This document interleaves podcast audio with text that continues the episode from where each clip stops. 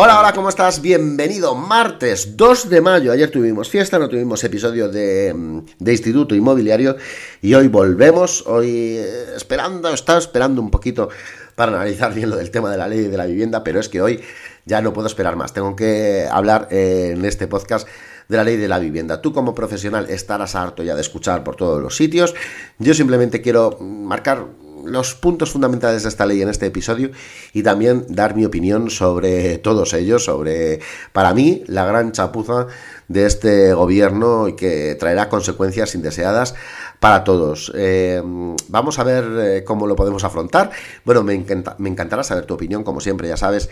Manuel Realtor, así me puedes encontrar en todas las redes sociales. Manuel Realtor, o enviarme un email a manu.inmoariasmartin.com.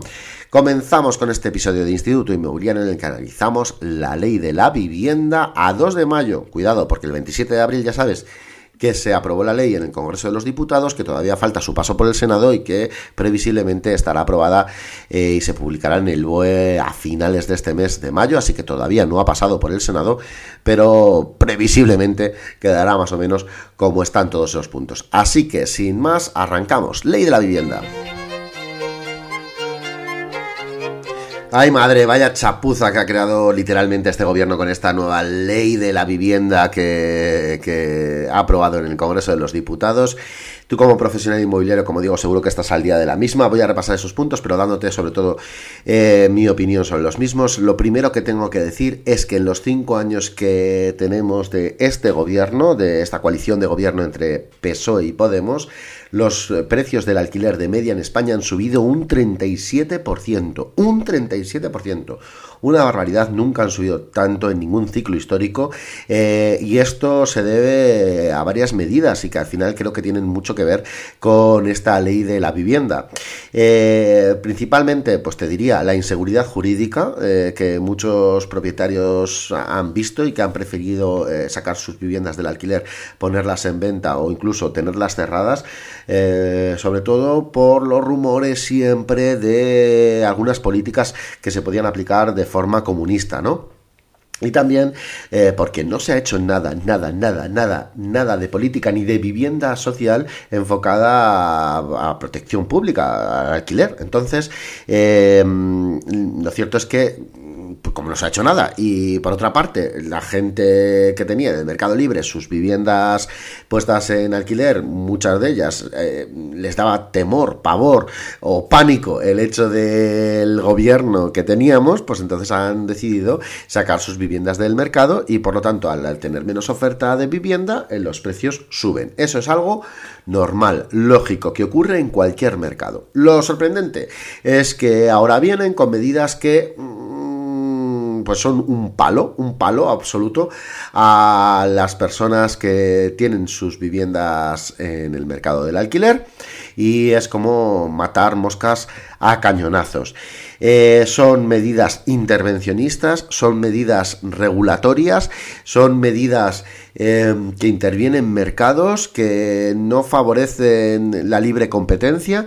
Y bueno, pues veremos hasta qué punto tendremos todas estas medidas y hasta qué punto va a afectar, pero vamos, yo sinceramente creo que la, la consecuencia de todo esto va a ser subidas todavía más de precio, favorecer un mercado negro e incluso la suspicacia eh, de, muchas, de muchas personas. Y no olvidarnos de que mucha gente va a tener mucho más difícil el acceso al alquiler, que además es lo contrario a lo que se supone que persigue esta ley. ¿Por qué?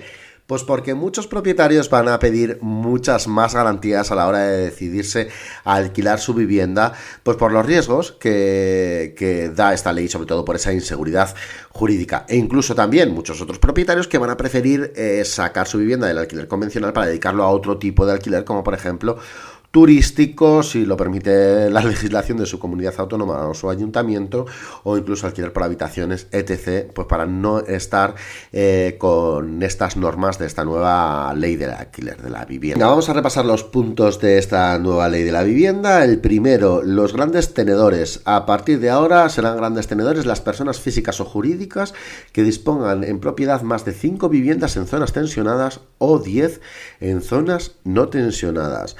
Eh, cuidado con esto, porque también, como te he dicho, eh, son las personas jurídicas, o sea que van a favorecer la creación de sociedades para la explotación de viviendas en alquiler y al final no estar eh, atentos a determinadas medidas de estas normas. Así que, bueno, no sabemos si es algo pensado para recaudar más con respecto a sociedades, no sabemos muy bien el sentido de por qué reducen ese número, pero así es, así nos dice que cinco viviendas en zonas tensionadas en propiedad, eres un gran tenedor. Se declararán zonas tensionadas si cumplen uno de estos dos requisitos, que el coste medio de una hipoteca o alquiler más los gastos de la vivienda superan al menos el 30% de la renta media de los hogares de la zona, o que el precio de compra o alquiler de la vivienda supere al menos en tres puntos el IPC en los cinco años anteriores. Eh, ya sabes que la declaración de las zonas tensionadas dependerá de las comunidades autónomas. Las comunidades gobernadas por el PP han mostrado su disconformidad con esta ley. Entonces, el gobierno además está buscando medidas para que todas las comunidades tengan la obligación de declarar esas zonas tensionadas. A ver qué es lo que ocurre con esto en las, en las comunidades, como te digo, gobernadas por partidos de la oposición, como el Partido Popular. También se oía de que, de que el PNV podía no pasar la declaración de zonas tensionadas. Bien, esto es un peligro, porque lo que puede hacer esto es que eh, aumenten los precios del alquiler en zonas no tensionadas. ¿Qué ocurre? Que en un futuro esas zonas no tensionadas, o sea, periferias de las ciudades seguramente, eh, como, como subirán los precios del alquiler, después en un futuro sean declaradas zonas tensionadas y podamos ir ampliando el espectro de zona tensionada hasta niveles insospechados. Bueno, desvincular el IPC a las subidas de precio de los alquileres.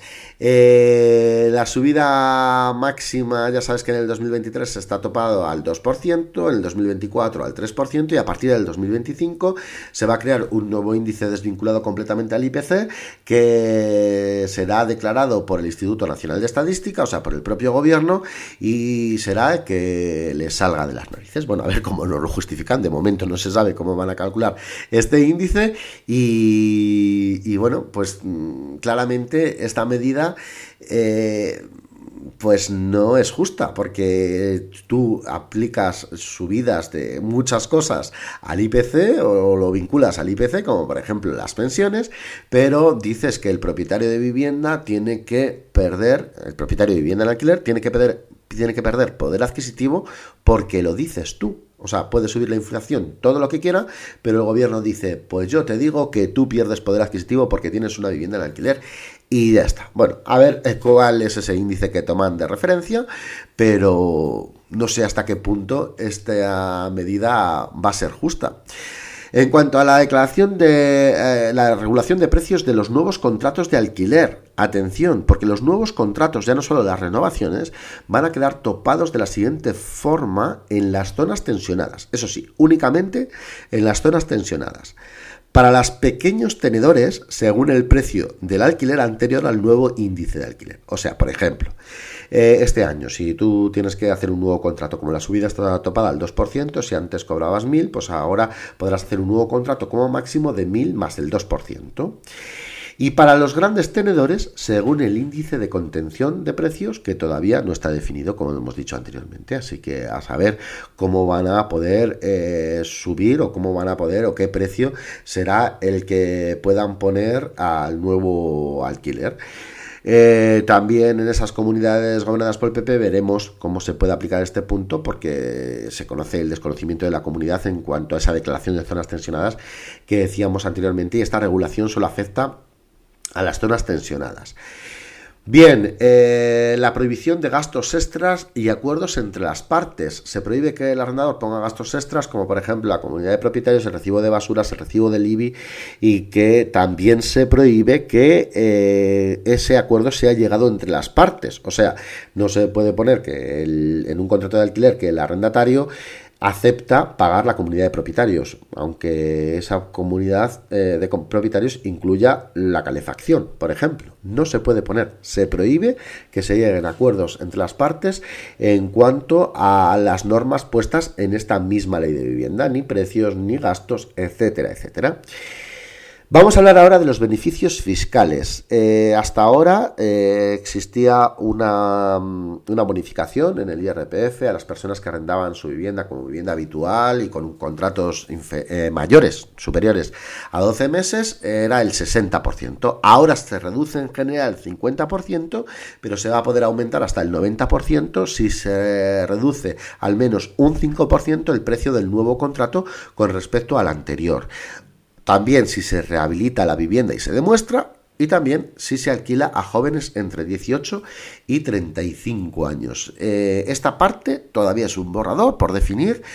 Eh, iremos viendo cómo van esos beneficios fiscales. Como te digo, se reduce. De momento, lo, lo, que está seguro es que se reduce del 60 al 50% el beneficio fiscal o la bonificación fiscal por el arrendamiento de vivienda habitual en contratos superiores a 12 meses en cuanto a recargo de impuestos a viviendas vacías, ya el gobierno ha dicho que va a permitir que los ayuntamientos pongan un recargo en el IBI, que puede ser de hasta el 50% a las viviendas que están vacías durante más de dos años. ¿Cómo se puede demostrar que una vivienda está vacía durante más de dos años? Eh, ¿Cuándo se va a considerar que una vivienda esté vacía o no? ¿Cuál es la ocupación mínima que va, que va a tener una vivienda para que no se considere vivienda vacía. Si tú tenías una segunda residencia en la costa que utilizabas solamente un mes de verano, vas a tener que pagar más IBI porque van a considerar que esa vivienda está vacía. Volvemos a decir que para mí eh, eso es atentar contra la propiedad privada y es absolutamente injusto porque tú con tus ahorros tenías quizá una segunda vivienda para ir, yo que sé, a tu pueblo en las fiestas de verano, porque querías, porque te lo podías permitir. Y ahora van a permitir que los ayuntamientos te suban el impuesto de tener esa casa hasta un, 50, hasta un 150% más. Bueno, la verdad que me parece que atenta con el uso que las personas realizamos de nuestra propiedad privada. Eh, en cuanto a la vivienda pública, pues ya sabéis que han anunciado que se van a construir, no sé, millones de viviendas eh, públicas y que no sabemos de dónde va a salir, y de la Sareb y de no sé qué, y de suelo de defensa y tal. Bueno, no ha hecho nada en los últimos cinco años, repito. Vamos a ver qué es lo que, vamos a ver lo que se va a hacer. Sí que es cierto que también eh, propone ciertas medidas de dificultad de descalificación de vivienda pública y de la construcción de viviendas por las administraciones destinadas al alquiler con precios asequibles. Veremos a ver. Medida polemiquísima, el tema de los desahucios. Em, medidas. Se va a deber, se va a tener que poner una fecha y hora determinada para llevar a cabo el lanzamiento.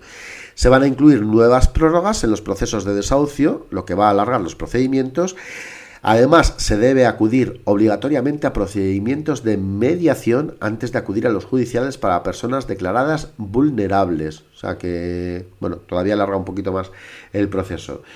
Y además las administraciones van a tener acceso a los fondos de vivienda para ayudar a las personas vulnerables para encontrar vivienda. Efectivamente, esa es la medida, que desde las administraciones eh, se tenga acceso a los fondos de vivienda, que para eso están, para ayudar a personas vulnerables a encontrar vivienda. Pero todo lo demás, Mastercard, ¿no? Em, por supuesto, este punto empeora la defensión jurídica de los arrendadores, no alienta a que muchas personas que tengan su vivienda cerrada quieran sacarla de alquiler por el miedo de poder eh, tardar en recuperarla en el caso de un mal arrendamiento. Y de la misma forma, muchas personas que tienen sus viviendas en alquiler las sacarán de este mercado eh, si después de alguna mala experiencia mm, porque no van a querer tener problemas. Además, va a repercutir en la disminución drástica de la oferta. Y también otro tema que es muy importante, que es lo que te decía anteriormente. Eh, ¿Qué es lo que consiguen con puntos como este? Pues al final dificultar el acceso a la vivienda a las personas más vulnerables, porque el propietario, y eso sí que es libre en poder hacerlo, y esta ley no puede incluir ningún punto que lo ponga, no está obligado a alquilar su vivienda a nadie, a nadie. No le puedes decir alquílaselo a esta persona porque yo lo diga. ¿Qué ocurre? Que los propietarios, los arrendadores, como es normal y dada tanta indefensión jurídica, van a pedir muchísimas garantías para poder alquilar su vivienda. Entonces van a convertir los procesos de selección en todavía más tediosos, lo que va a repercutir en que muchas personas tengan todavía muchas más dificultades para acceder a su vivienda. Exactamente lo contrario que se supone que persigue esta ley.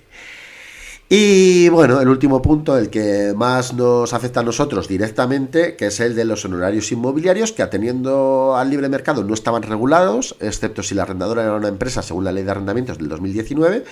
A partir de ahora, todos los gastos inmobiliarios deben ser asumidos por el arrendador. Eh, ya te digo que yo ya estoy oyendo por ahí que va a haber muchas suspicacias con respecto a esto. Eh, me parece una absoluta vergüenza que se metan, porque hasta ahora no se han querido meter en esto, y realmente lo que van a conseguir es que las inmobiliarias al final trabajemos para nuestro cliente, el que nos paga, que al final es el arrendador, no es el arrendatario, por lo tanto, estemos mucho más dispuestos, como es normal, porque es nuestro negocio y lo tenemos que defender, a, a ayudar a ese arrendador a que encuentre de verdad ese mejor perfil que no le va a dar ningún problema. Entonces, ¿qué ocurre? Antes, pues muchas veces le dábamos asesoramiento al arrendador, pues sobre todo con determinadas cláusulas del contrato, para que no fueran abusivas eh, con el inquilino. Eh, ayudábamos al inquilino a razonar todo eso, a negociar con el arrendador cláusulas que podían ser un poco mm, peligrosas o que no, no se atenían a ley o que le podían afectar en cuanto a su arrendamiento. Ahora al final no, vamos a defender los intereses del arrendador, que es nuestro cliente. Por lo tanto, eh, porque esta ley nos obliga, además. Eh, por lo tanto, incluso, como te digo, en procesos de selección, si un arrendador quiere máximas garantías, de verdad que le vamos a tener que dar máximas garantías, porque al final va a ser nuestro cliente y queremos que nuestro arrendador esté contento y que cuando esos inquilinos se vayan, nos vuelva a dar el piso en alquiler y nos va a dar exactamente igual lo que piensen los inquilinos o los arrendatarios. Bueno, eso yo sé que hay mucha gente que lo aplaude, me parece que están en la parte equivocada porque no entienden que, que al final mm, lo que vamos a hacer es una desprotección hacia el arrendatario que va a ser muy fuerte por parte de las agencias inmobiliarias y es absolutamente normal porque nosotros estamos haciendo nuestro trabajo y tenemos que defender los intereses de quien nos paga. Bueno, veremos qué pasa con todo esto. Eh, yo siempre vuelvo a lo mismo, que durante estos cinco años eh, el alquiler ha subido un 37% de media en España. Veremos a partir de ahora qué es lo que ocurre. Eso sí, lo que sí que te puedo asegurar es que las conclusiones fijas, fijas, va a ser una disminución drástica de la oferta, es el gran problema, porque lo que tenían que hacer era alentar a que los pisos en alquiler salieran al mercado con tranquilidad y seguridad jurídica. Punto número dos, menos acceso a determinados sectores a la vivienda. Mucho más complicado el acceso a determinados sectores a la vivienda. Y yo ya lo he dicho en algún capítulo de este podcast, creo que para regular los precios de los alquileres sería mucho más sencillo que todo esto. Alentar, dar mucha seguridad jurídica a arrendadores para que sacaran sus viviendas en alquiler, que hubiera mucha más oferta y mucha más competencia. Punto número dos, la obra pública, que se hiciera obra pública destinada exclusivamente al arrendamiento. Y el punto número tres, mucha gente vive de alquiler porque eh, como están los precios, es normal, no puede ahorrar para pagar la entrada mínima que le pide un banco para poder pedir una hipoteca. Por lo tanto, eh, si nosotros sacamos a toda esa demanda del mercado del alquiler en base a avales que facilitaran esa entrada a esas personas para que pudieran comprar vivienda, esas personas comprarían eh, quitaríamos demanda del mercado del alquiler, que es el gran problema, que hay muchísima demanda para poca oferta y por eso suben los precios, por eso se regulan como en cualquier mercado normal y absolutamente normal. Eh, entonces haríamos menos demanda, más oferta, precios más bajos y así se regulan los mercados. No en base a medidas confiscatorias, a medidas eh, políticas, a medidas populistas y la prueba la tenemos en todas las ciudades del mundo, donde esto se ha intentado, que al final las consecuencias han sido catastróficas. Y ya con esas pruebas me parece alucinante que nuestro gobierno eh, siga adelante y pueda aprobar una ley que al final busca, pues eso, el aplauso fácil de los socios de gobierno y seguir teniendo o buscando su apoyo en los votos y de cara pues, a las nuevas elecciones que tenemos a la vuelta de la esquina. Bueno, hasta aquí todo este episodio dedicado a la ley de la vivienda. Seguro que hablaremos más veces de la misma. Eh, tenía que hacerlo, tenía que hablar sobre la misma. Y mañana nos vamos a un episodio más normal. Eh, mañana vamos a hablar de la coordinadora inmobiliaria y de su importancia en la oficina o del coordinador inmobiliario, que siempre hablamos en femenino y, y no, también existen muy buenos coordinadores. Así que sin más, hasta aquí este episodio de Instituto Inmobiliario. De verdad, me encantará saber tu opinión sobre esta ley, sobre este episodio. Em, quizás se me han pasado puntos, quizá debía haber ahondado en algunos de los puntos, pero es verdad que no quería hacer un episodio muy, muy denso, ya de por sí es mucho más largo de lo normal. Así que eh, nada, nos vemos mañana, seguimos hablando y seguimos trabajando para hacer del sector inmobiliario un sector mejor para todos, sobre todo para la sociedad. Chao, chao, gracias por estar ahí.